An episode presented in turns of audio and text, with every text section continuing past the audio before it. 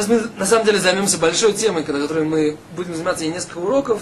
Это так называемый первый, второй, третий сосуд в варке. То есть, что такое первый сосуд? Например, у нас есть огонь, на нем стоит кастрюля, в которой кипит вода. Так вот эта вот кастрюля, которая стоит на огне, называется первый сосуд, стоящий на огне. Мы взяли эту кастрюлю, сняли с огня. Называется первый сосуд, который стоял на огне, его сейчас огня сняли.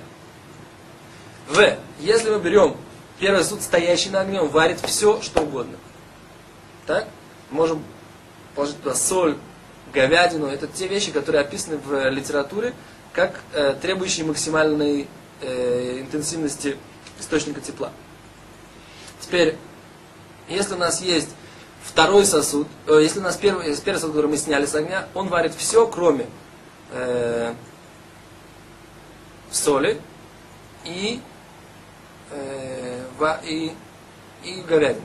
Каким образом действовать, можно ли положить говядину, нельзя положить и так далее, мы об этом поговорим, но по факту это вещь, которая, как бы, вот это вот, первый сосуд, он тоже варит все, что в него, вы в него опускаете. С водой, мы взяли, специально взяли его с водой, так сказать. Теперь, если у нас есть второй сосуд, что такое второй сосуд? Взяли вот этот первый сосуд, который мы сняли с огня, перелили в другую кастрюлю, во вторую. Он называется второй сосуд.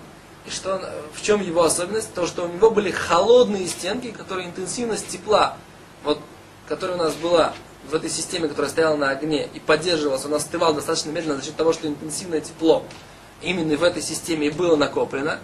Сейчас мы перелили, и в этой ситуации у нас интенсивность тепла резко спала, график э, падения температуры будет круче. И поэтому любой предмет, который мы опустим в этот, несмотря на, еще, несмотря на то, что он еще горячий сосуд, второй, он будет возможно, не сварится. Почему? Потому что график падения температуры будет быстрее за счет того, что мы перелили в сосуд холодный с холодными стенками.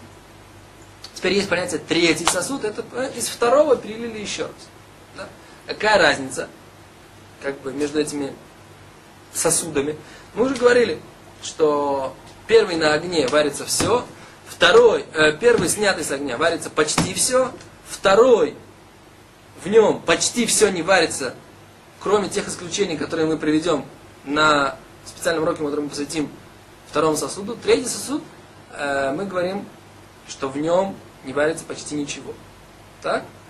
Теперь это, в принципе, один подход, да, который распространен в литературе. Можно, можно сказать, как бы, второй подход это мнение Хазуниш, который на самом деле имеет место в э, литературе тоже, что на самом деле нет принципиальной разницы между сосудами, а все, все измеряется тем, а им непосредственно, на самом деле, непосредственно сварилась ли какая-то вещь или нет. То есть, например, стандартный, самый яркий пример. Чай в третьем сосуде.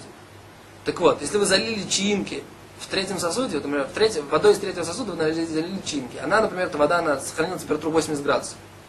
И вы залили. У вас получился, заварился чай.